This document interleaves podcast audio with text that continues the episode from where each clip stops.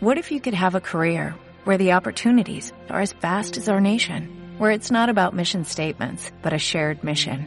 At U.S. Customs and Border Protection, we go beyond to protect more than borders, from ship to shore, air to ground, cities to local communities. CBP agents and officers are keeping people safe.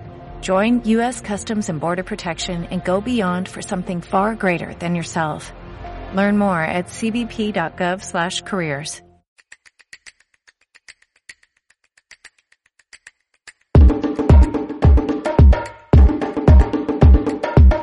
Laboratorio de Innovación con Teresa de la Lombana y José Torrego.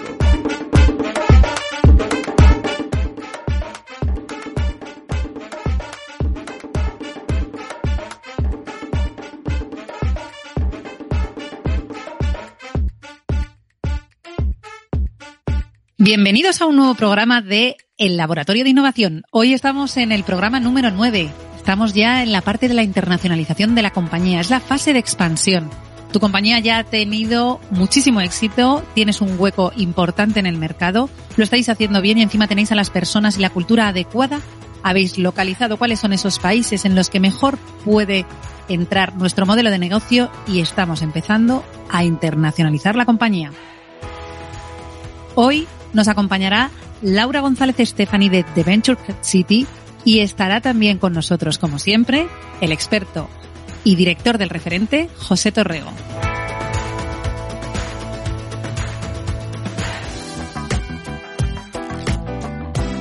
Laboratorio de Innovación. Hola José, ¿cómo estás?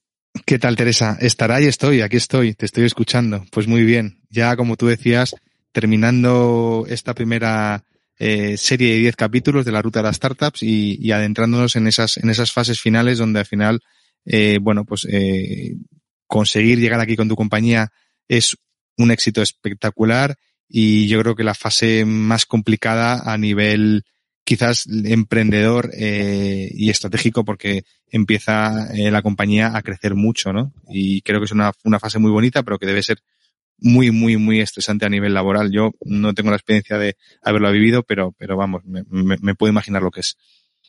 En este, en este punto y en el que hablamos de la internacionalización, la semana pasada hablábamos de eh, la fase growth y teníamos algunos ejemplos que realmente habían estado y están en este, en este contexto, en este momento, eh, pegando muy fuerte en España. Pero cuando hablamos de la internacionalización, ¿qué dos, tres ejemplos te vienen rápidamente a la cabeza? Bueno, a mí me viene el ejemplo de TicketBiz, que ha sido, que bueno, que hablaremos con Ander en el siguiente capítulo, en el capítulo 10, una de las, creo que de las ventas más conocidas y exitosas del, del panorama startup español. Me viene a la cabeza el ejemplo de Globo, ¿no? Con dos rondas millonarias el año pasado, 2019, de 300 millones de euros, que las han invertido en, en sobre todo en expandir el negocio eh, por todo el mundo. Y me viene a la cabeza también, pues, el ejemplo de Cabify, ¿no? Que es otro, otro unicornio de, que también ha levantado mucho capital en los últimos años y que también tiene presencia en, en, en España, en LATAM y en otros muchos países.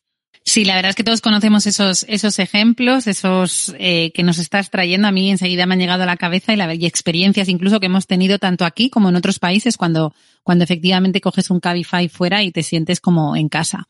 Cuando llegamos en este punto de la internacionalización, ¿cuál es la estrategia a tomar? ¿Cuáles serían los pasos que crees tú que tiene que tomar para, para que realmente pueda suceder la internacionalización?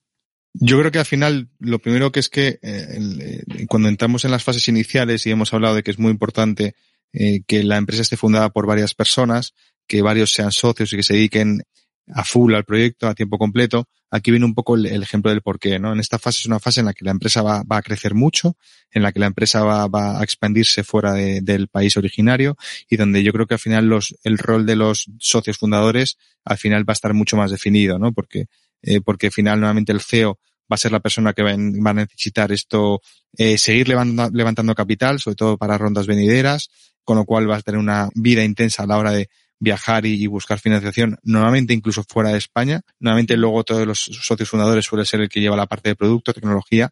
Al final es una, es parte de la, de la empresa muy empresa, muy, muy importante, porque al ser tecnológica, el producto y, la empresa va creciendo y va evolucionando. Y luego yo creo que la parte quizás más complicada, que es la parte estratégica, ¿no? Que es la parte básicamente de, eh, bueno, es estudiar en qué países quieres eh, lanzar tu compañía en esta parte de internalización y lo que eso conlleva, ¿no? Que imagino que también me lo preguntarás un poco más adelante. Lo que te iba a preguntar precisamente es qué es lo que conlleva esta fase de internacionalización eh, en, en, varios términos, no solamente en ese que me hablas económico, pero también en el de recursos humanos, ¿no? O sea, tu cultura, cómo haces expansiva y sobre todo qué países, en qué momentos, en qué lugares tiene, tiene cabida tu, tu idea. Es que es muy importante. Yo creo que también eh, luego Laura nos podrá dar su visión, ¿no? Pero el has, has, dicho una palabra que para mí es importante, que es la cultura, ¿no? Es decir, eh, obviamente cuando una empresa se, se plantea la expansión, primero piensa en qué países quiere expandirse y, y, el por qué, el por qué se expanden esos países para ver si realmente su producto o servicio realmente encaja. Cuando tú vas a, a, analizar un país, pues tienes que tener en cuenta el mercado, tienes que tener en cuenta qué competencia tienes, tienes que tener en cuenta la cultura. A lo mejor la, una cultura anglosajona no encaja tanto como una eh, cultura eh, más latina, ¿no? Al final, la, experiencia, el consumo eh, o lo que están habituados ciertas personas de ciertos países eh, puede ser diferente. Con lo cual, al final tienes que pensar muy bien cuál es esa, ese, ese país o cuáles son esos países estratégicos que realmente tiene sentido el lanzar tu compañía y que tengas en cuenta pues, las cosas que creo que todos sabemos, ¿no? Pues cuál es la, tu competencia en el sector, cómo es grande el mercado, realmente cuál es la cultura y si al final puede encajar con tu producto o servicio. Y luego, pues preparar todo el lanzamiento, fichar a gente, en este caso, que va a liderar el lanzamiento en ese país, preparar uh -huh. tu estrategia de marketing, captación, etcétera, etcétera, etcétera. Aquí también entra una posición importante, un country manager. ¿No? Hablábamos también y, y, luego se lo vamos a preguntar también a, a, a Laura, ¿no? Cómo, cómo, cuando ella empezó en Facebook, cuáles fueron un poco también las fases en las que, en las que ella vivió su experiencia, pero incluso cuando es al revés. Cuando tienes que delegar en alguien esa idea, esa cultura, pero que no puedes estar allí, necesitas un country manager. Ese tipo de perfiles son los que te van a ayudar a, a que, a que esa internacionalización en el país tenga, tenga sentido. ¿Cómo ves que eh, eh, la importancia de ese proceso, no? O cómo, y ya eh, sin haberlo vivido, o sea, realmente qué tipo de perfil estarías buscando para que, o crees que se debería buscar para, para que esto ocurriera? Bueno, yo he tenido la suerte de la experiencia de conocer a bastantes country managers de, España, de, en este caso startups extranjeras, y nuevamente el perfil que se suele fichar es una persona al final pues ya con cierto nivel, cierta experiencia, al final que tenga mucho, mucha relación con el ecosistema, que conozca a los principales players, eh, que tenga una, una, una, una, formación financiera barra estratégica importante y que tenga la capacidad, obviamente, de poder transmitir eh, la cultura, el proyecto y lanzar nuevamente con recursos eh, el país, ¿no? Nuevamente eh, es la persona encargada de dirigir la compañía con un apoyo muy grande, en este caso, de, de la sede donde esté esa empresa en cuestión, ¿no? De hecho, como, como, estamos hablando siempre de tecnología y hablamos de proyectos y, y, de, y de empresas que al final se basan en Internet para para conseguir comercializar su producto o servicio, normalmente tampoco hace falta tener una estructura muy grande en el país en el que lanzas, ¿no? Porque al final, pues obviamente la parte tecnológica está en la parte, en la sede de la compañía y normalmente se, se necesita para el país donde está lanzando, como tú decías, un country manager, que sería la,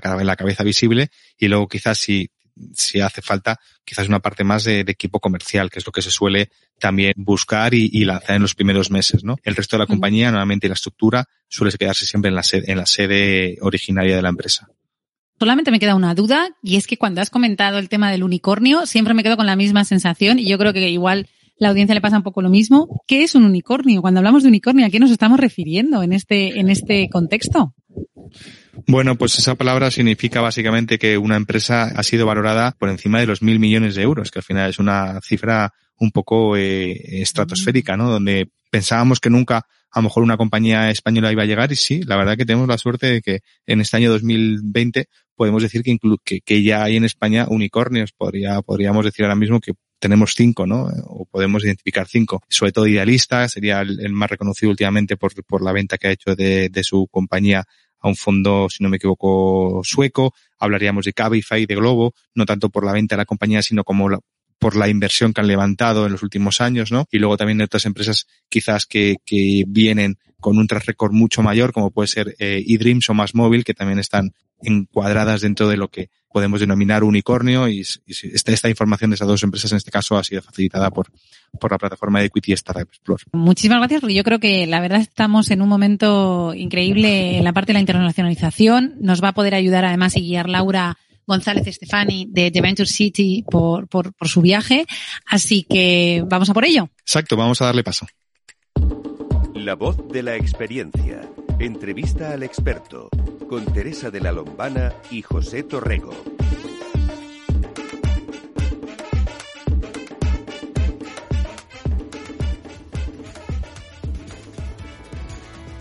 Y ahora llegamos a la segunda parte, la parte de la entrevista del experto. Y está con nosotros Laura, Laura González Stephanie, es CEO y fundadora de The Venture City. The Venture City es el nuevo modelo de inversión y aceleración que ayuda a emprendedores diversos a conseguir un impacto global. The Venture City está en Madrid, está en Miami, en Estados Unidos, en cerca de San Francisco, en Palo Alto. Y hoy está con nosotros Laura, que se ha podido conectar para hacer esta entrevista. Pues eh, muchísimas gracias eh, por estar, por este tiempo y por poder charlar con vosotros. La primera pregunta que te querría hacer es eh, si nos puedes contar cuando fundas The Venture City y cuál fue vuestra estrategia de inversión cuando comenzamos de Venture City, desde el primer momento ya éramos internacionales, ¿no? Por un lado, tanto mis inversores son inversores de todas partes del mundo, latinoamericanos, americanos, europeos. El equipo inicial somos también de, de distintas regiones, americanos, latinoamericanos y europeos. O sea, de alguna manera, de una manera muy natural, nacimos siendo internacionales. Y luego, por otro lado, por la experiencia que yo tenía de haber eh, crecido compañías a nivel internacional, pues eh, fue como un paso como muy básico, ¿no? Y luego, desde luego, es que ya hoy en día cualquier producto que digital que, que, construyes en tecnología es, internacional por defecto. O sea, no hay nada que le frene a no ser que tú eh, conscientemente lo quieras frenar, ¿no? Entonces, pues bueno, surgimos así. Pues muchas gracias, Laura. Ah, te saludo, que no he podido saludarte antes, por meternos un poco en, en, faena eh, en la fase de la, de la internacionalización. Eh, ¿Cuáles son, desde tu punto de vista, los primeros pasos que hay que dar para internacionalizar una startup, una compañía? Los primeros pasos que hay que dar es, yo creo que lo primero es atender qué problema estás resolviendo y si ese problema que estás resolviendo es un problema que es común en distintas geografías porque muchas veces, muchas veces el gran error del emprendedor es, eh, pues eso, como dicen los americanos, que one size fits all, ¿no? O sea, en plan, esto es estándar, esto funciona en cualquier sitio y no es así. Hay problemas que tenemos, por ejemplo, en, Estados Unidos, en, el, en las plataformas de e-health, que no son los mismos problemas que tenemos en Europa. Y hay problemas que tenemos en Europa en temas de e-commerce que no son problemas que tenemos en Estados Unidos, ¿no? O sea, que el primer paso siempre es entender, vamos a ver, este problema que yo estoy resolviendo es un problema que en qué geografías supone ser un problema también. Entonces, cuando eso ya lo tienes identificado y haces tu trabajo de mercado y entiendes de alguna manera, oye, pues este problema efectivamente lo compartimos esta serie de países, empiezas a mirar cuán grande es este problema, porque a lo mejor en, imagínate, en Europa es un problema que afecta al 70% de la población eh, y que luego resulta que en Estados Unidos no afecta más que al 15% de la población. Entonces, en, función de, qué grande es ese problema, merece la pena atacar a Estados Unidos como siguiente mercado o no. O sea que no puede ser en plan, mm, a ojo de buen cubero, venga, venga, pues ahora, ya que lo tengo en inglés, lo voy a lanzar en Estados Unidos. No, eso no funciona así. Cuando ya sabes exactamente cuál es el problema, entiendes los mercados en los que realmente sigue siendo un problema y que no es algo que ataca a, un, a poca gente, lo siguiente es entender, oye, localmente, cómo lo tengo que resolver. ¿Mi producto es algo que funciona tal cual aquí y allí o mi producto tiene que adaptarse. Por ejemplo, la legislación europea es muchísimo más restrictiva en materias de privacidad y de acceso a, eh, a Internet. O sea, por ejemplo, los menores de 13 años, creo recordar, según la Agencia de Protección de Datos alemana y española, no pueden acceder a determinado tipo de contenidos y en Estados Unidos, pues creo que es a partir de los 15, 16 años. Entonces tienes que tener en cuenta determinadas, como se dicen, eh, sabores locales para que no te estés metiendo en un lío. Entonces, cuando ya todo eso tienes más o menos, o sea, por un lado entiendes, eh, venga, ¿hay, ¿hay un problema aquí? ¿Sí o no? ¿Qué grande es el problema? ¿Merece la pena atacarlo? ¿Sí o no? ¿Cuáles son las especificidades locales que tengo que tener en cuenta o no para establecer el problema? Cuando ya tienes todo esto, entonces tú con tu equipo de desarrollo, esto priorizas y haces un roadmap famoso y entonces de alguna manera empiezas, venga, vamos a atacar, vamos a priorizar por aquí, por aquí o por aquí y lanzas o abres, por ejemplo. Hay muchas apps nativas. Bueno, las apps nativas te permiten geolocalizar. Esto está disponible solo para el territorio español de España o para el territorio en los determinados países latinoamericanos de habla hispana. Entonces, en base a eso vas abriendo y vas aprendiendo. Yo, particularmente, soy muy partidaria cuando hemos hecho las dos partes primeras del ejercicio, entender si hay un problema, por ejemplo, en Colombia también y entender si el mercado es suficientemente grande. Yo soy partidaria de lanzar el producto tal cual lo tengamos, tal cual y, atender al feedback de todos esos eh, potenciales usuarios o si es B2B, de esas potenciales compañías. Y en base al feedback que vas recibiendo, vas puliendo el producto y lo vas adaptando a ese tipo de, a ese país. Ahora bien, hay otra táctica que es que no se adapta a nada y la, la táctica que no se adapta a nada, porque muchas veces el español es completamente diferente. El español de España no tiene nada que ver con el español de México o el de eh, Argentina o el español de Colombia, que eso es lo que llamamos localización dentro de las estrategias de internacionalización. Entonces hay gente que no toca nada y lo deja tal cual, así lo hicimos en Facebook en su día, y hay gente que luego poco a poco, con el feedback del cliente, lo va puliendo, que así es como hicimos en Facebook en su día, ¿vale? Vas puliendo, vas recibiendo el feedback, ¿no? Y así es como se internacionalizan las compañías. Evidentemente, tienes una estrategia de pricing que la tienes que adaptar a cualquier mercado. No es lo mismo pagar 20 dólares en Europa por un servicio B2B mensual que pagar 20 dólares en Latinoamérica. O sea, tienes que hacer tu propio research de elasticidad del precio para entender, oye, aparte de que hay un problema, el mercado es suficientemente grande, he decidido que no lo voy a localizar, sino que voy a aprender el precio que estoy dejando de este software, de este SaaS B2B, es competitivo o es demasiado caro o es demasiado barato. Y a partir de ahí, escuchar, escuchar, escuchar y aprender, a aprender, aprender. Siempre es importante levantar capital en estas fases y en el caso afirmativo, que imagino que me dirás que sí o no, eh, ¿a dónde se suele derivar o a dónde se suele ¿En qué se suele dedicar esa, ese capital que se levanta? Yo lo que siempre digo es lo siguiente, si, si puedes evitar levantar capital, mejor. O sea, eso es un mantra como si, realmente tu producto empiezas a, empiezas a facturar y de alguna manera puedes autosostenerte, perfecto. A una velocidad, a gran velocidad, entonces perfecto. Realmente hay pocas ocasiones donde esto se produzca. Entonces, si no te queda más remedio que levantar capital porque necesitas de alguna manera tener cierta velocidad, entonces, en ese caso, hay varias cosas a tener en cuenta. Una, no vas a levantar capital en Estados Unidos siendo una compañía seed stage que operas en España.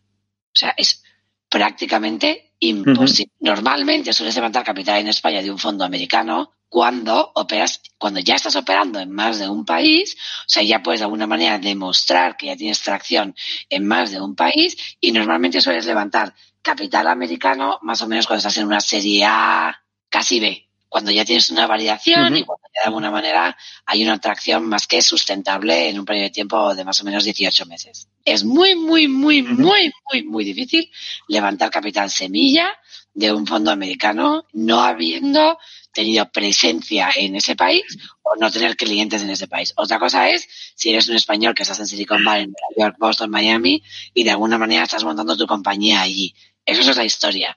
Pero si realmente tienes tu compañía en Latinoamérica o en Europa o en Asia y estás levantando capital semilla, no creo que lo consigas de un fondo americano y tampoco te recomiendo que pierdas el tiempo. Está genial que hables con ellos, que te vayan conociendo y que vayas de alguna manera manteniéndoles al tanto de tu emprendimiento y lo que quieres hacer, pero te va a ser muy difícil. Lo normal es que levantes capital semilla local para que el local te ayude a expandirte internacionalmente.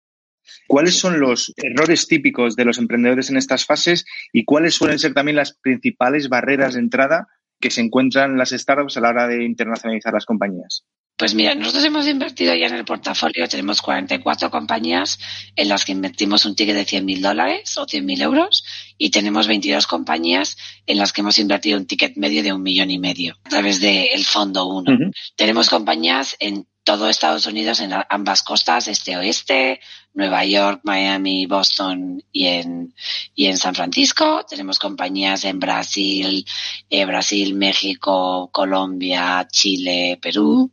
Y luego en Europa tenemos compañías en Austria, Francia, Inglaterra, Portugal, Italia, esto, Alemania, España, eh, estoy repasando el mapa, y Bélgica. Y Francia perdón. O sea, realmente tenemos un footprint y son tickets eh, eh, básicamente eh, semilla, ¿no? En muchos de ellos. Nosotros somos un espécimen raro, porque somos un fondo americano. O sea, todo lo que te acabo de contar es, es precisamente lo que no hacemos nosotros. Nosotros, como entendemos esos países, porque ya hemos trabajado previamente en esos países, no tenemos miedo a dar un ticket eh, en, en, fase semilla. Pero no es lo normal en el ecosistema. Yo no quiero, no quiero dar esperanzas a ningún emprendedor que piense que, ay, Laura ha dicho que es fácil. No, no, no.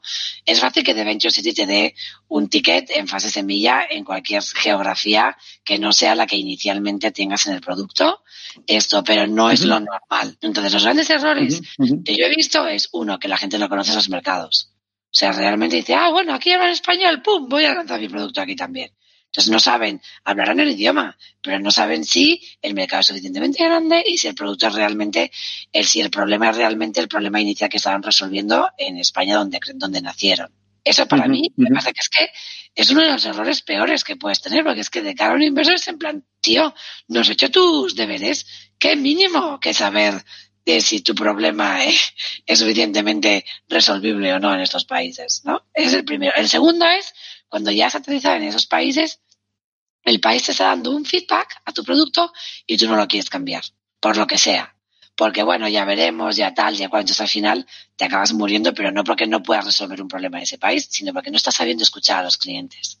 Ese es otro, uh -huh. ese es otro problema bastante serio. Y te diré que hay compañías que son enormes, que han, que han levantado muchísimo capital y que desgraciadamente siguen sin escuchar al cliente, ya sea una empresa o ya sea un consumidor final. O sea que todas estas obviedades que te estoy comentando, cuando estás metido en faena en el día a día de tu compañía, a la gente se le olvida. Y el tercer es organización interna de la organización, de la compañía. Yo, si voy a lanzar mi producto en México, qué menos que tener equipo en México. ¿No? Equipo local. Es el mejor feedback que te puede, que puedas tener. Tener gente local que de alguna manera te diga, oye, es que esto desde fuera parece que se resuelve de esta manera, pero desde dentro tienes que tener en cuenta todo este tipo de cosas, ¿no? Yo, por ejemplo, eso es lo que fui para Facebook. Yo fui un experimento local en su día, pum, me pusieron en España, mi jefe estaba en Estados Unidos, en San Francisco, y a ver qué es capaz de hacer Laura, ¿no? Entonces, y creo que es una manera muy humilde de decir, oye, es que, una vez más, one size does not fit all, ¿no? De alguna manera. No todos somos estándar. Entonces, creo que ese es el tercer problema que yo creo que es súper importante que la gente entienda. Si quieres, si tienes una oportunidad grandísima de crecer en un mercado, no dudes jamás de tener talento local que te ayude a entender el problema que vas a resolver. ¿Cuándo, ¿cuándo sientes que es el momento de dar la, el paso a, a, internacionalizar la compañía? ¿Cuándo, ¿Cuándo, se generan esas, esas sensaciones dentro de, del equipo de la startup? Pues mira. ¿Hay algún eh, momento marcado? O sea, me refiero a algún momento, alguna fase en concreto. Sí, sí. Eh, hay veces que cuando tu producto, una vez más, ¿no? Yo soy partidaria de construir productos sin fronteras desde el principio. Yo no soy partidaria de que hagas tu producto y lo dejes localmente solo disponible para España yo quiero, o sea, yo no soy parte de que lo dejes abierto y luego si resulta que tienes algún cliente que te llama desde Colombia, pues muy amablemente le dices, ay, disculpa, todavía no operamos en Colombia, pero cuéntame por qué te parece atractivo mi producto para el mercado colombiano. O sea, es decir, yo prefiero dejarlo abierto para que de alguna manera todos aquellos que te descubran, no importa dónde estén, aproveches esas conversaciones, aunque no les puedas dar servicio, para que te den feedback de por qué ellos piensan que ese producto funcionaría en ese país. Entonces, cuando de alguna manera lo que ocurre es que dejas tu producto abierto y hay muchísima gente que te está llamando de México o que te está llamando de Brasil o que te está llamando de Estados Unidos, dices, oye, es que a lo mejor resulta que aquí tengo una oportunidad mucho más grande de lo que inicialmente he valorado, porque es que no paran de llegarme leads todas las semanas o todos los días y estoy harta de decirles, disculpa, es que no tengo el producto adaptado a tu país. Esa es una señal súper importante, es decir, oye, es que hay gente que ya de manera proactiva, o sea, es que es un cliente que de manera proactiva te está diciendo, ojo piojo, que a mí me parece súper interesante para este mercado también. Y ya lo que sería la repera es cuando creas, co-creas ese producto con ellos. Oye, pues mira, no hemos lanzado todavía en Colombia o no hemos lanzado todavía en Estados Unidos, en la costa este, pero eh, déjame que trabajemos juntos. Ah, genial, pues venga. Y de alguna manera le involucras en tu proceso de adaptación del producto a ese mercado. O sea que esa puede ser una señal. Una segunda señal puede ser que a mí es la que más me gusta ver, ¿vale? Porque es la espontaneidad de un cliente que ve que le resuelves un problema y tú ni te has dado cuenta. La segunda uh -huh. es cuando tú haces el estudio, que de alguna manera es un estudio fehaciente de mercado y demás, y te das cuenta que hay una oportunidad y vas tú a por ella. Pero a mí me encanta la espontaneidad del primer caso que contaba. Más allá de, de, cuando estás más contigo, ¿no? O sea, ¿cómo eres tú un poco en la internacionalización? En el momento en el que ya llegas a esta fase, ¿tú cómo, cómo te sientes tú? O sea, Laura, ¿qué es lo que experimenta? ¿Experimenta euforia, miedos? Eh, o sea, en estas fases, ¿qué es lo que sientes? Nada, nada. Yo miedo ninguno, nada, nada. Yo todo lo contrario. Yo soy, yo creo que se aprende muchísimo más, muchísimo más de los errores que uno comete que de los easy, easy, easy. ¿No?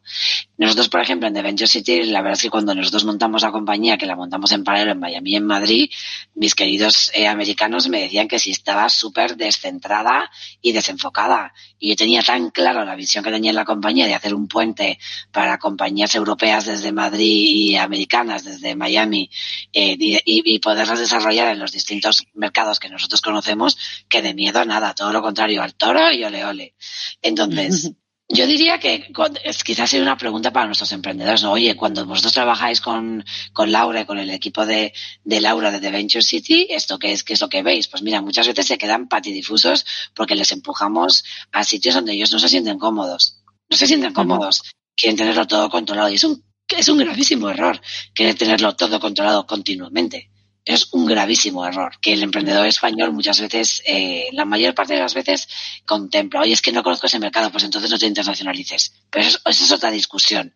La discusión es, oye, no entiendo ese mercado, me da miedo eh, internacionalizarme, o, Dios mío, qué oportunidad tengo en este mercado y no sé ni por dónde empezar. En el no sé ni por dónde empezar es donde les ayudamos nosotros. Pues vamos a empezar por aquí a escuchar, a entender, a sacar la data, ¿sabes? De alguna manera tenerla, tener eh, una base eh, de datos que de alguna manera te certifique esa intuición que esa persona ha tenido o esa espontaneidad que esos clientes han empezado a tener para con tu producto. Nosotros, como no tenemos miedo, les empujamos, les empujamos, les empujamos a lugares donde se sienten súper incómodos, pero que al final la mayor parte de las veces acertamos, otras no otras vamos demasiado rápido y entonces conseguimos todo ese feedback, lo incorporamos en el producto y vemos a ver cuál es la estrategia, ¿no? Pero para nosotros es bastante innato. Es que hay muy pocos productos que a día de hoy no sean 100% internacionalizables muy poquitos. A lo mejor lo que pasa es que el producto no está adaptado a un mercado emergente, que es puramente móvil, donde de alguna manera el, el plan de datos que tienen es prepago, entonces no tienen eh, wifi conectado, no tienen datos conectados 100%. Por ejemplo, una herramienta de mensajería, si la quieres internacionalizar, pues oye, en los países emergentes latinoamericanos o asiáticos, tienes que tener, o africanos, tienes que tener en cuenta que el pavo no va por la vida con un plan de datos ilimitado, que el pavo el 50% de su tiempo no tiene el plan de datos eh, activado, con lo cual tienes que hacer un producto que pueda funcionar en off, en off data, ¿no? Eso lo hace mucho Spotify, lo hace Netflix, etcétera. Entonces, eh, son pequeños detalles. Yo me quedo con varias de las cosas que has dicho, pero como aprendizajes me ha gustado mucho cuando has dicho lo de las obviedades, ¿no? Me ha gustado mucho la parte en la de, efectivamente, que cuando te metes en faena, eh, que no se te pierdan las cosas que tienen más sentido común, la parte de los ISIS y el miedo, como, como es verdad que cuando empiezas un proyecto te abordan mucho más los ISIS y, bueno, intentar dejar eso al lado y al revés, es cómo puedo solucionar este problema y buscar la ayuda adecuada y luego conocer bien los mercados. Y, bueno, en la internacionalización, como vosotros la veis, desarrollado en, varias ocasiones, pues pedir ayuda también a expertos como tú y como tu equipo, una de las claves yo creo para la gente de España que, queremos pues comunicar con ellos y sobre todo que, tienen estos proyectos y que los puedan hacer crecer, ¿no? que sí que, es posible, ¿te parece? Mm, no se puede tener miedo cuando se es emprendedor, hay que entender y hay que saber valorar que los errores se aprende mucho más que de cuando todo funciona bien. La data no hay nada que gane al poder de la data, entender la data, tanto del estudio de mercado previo que hagas como de los datos que vas recogiendo para entender si tu producto funciona o no, resuelve un problema o no y engancha o no. Es que al final es tan básico, es lo que llamamos nosotros el back to the basics, que no hace falta, no es, no es rocket science, es back to the basics continuo. Y al toro, a por ello, venga, a por ello, que, que, que, que nada os, que nada os frene. Yo creo que estas conclusiones dan además muchísima energía y bueno, muchísima suerte también con todos los proyectos que estás lanzando, que son un montón. Laura, muchísimas gracias de verdad por estar con nosotros hoy. Un placer cuando queráis. Laura, muchísimas gracias. Laboratorio de Innovación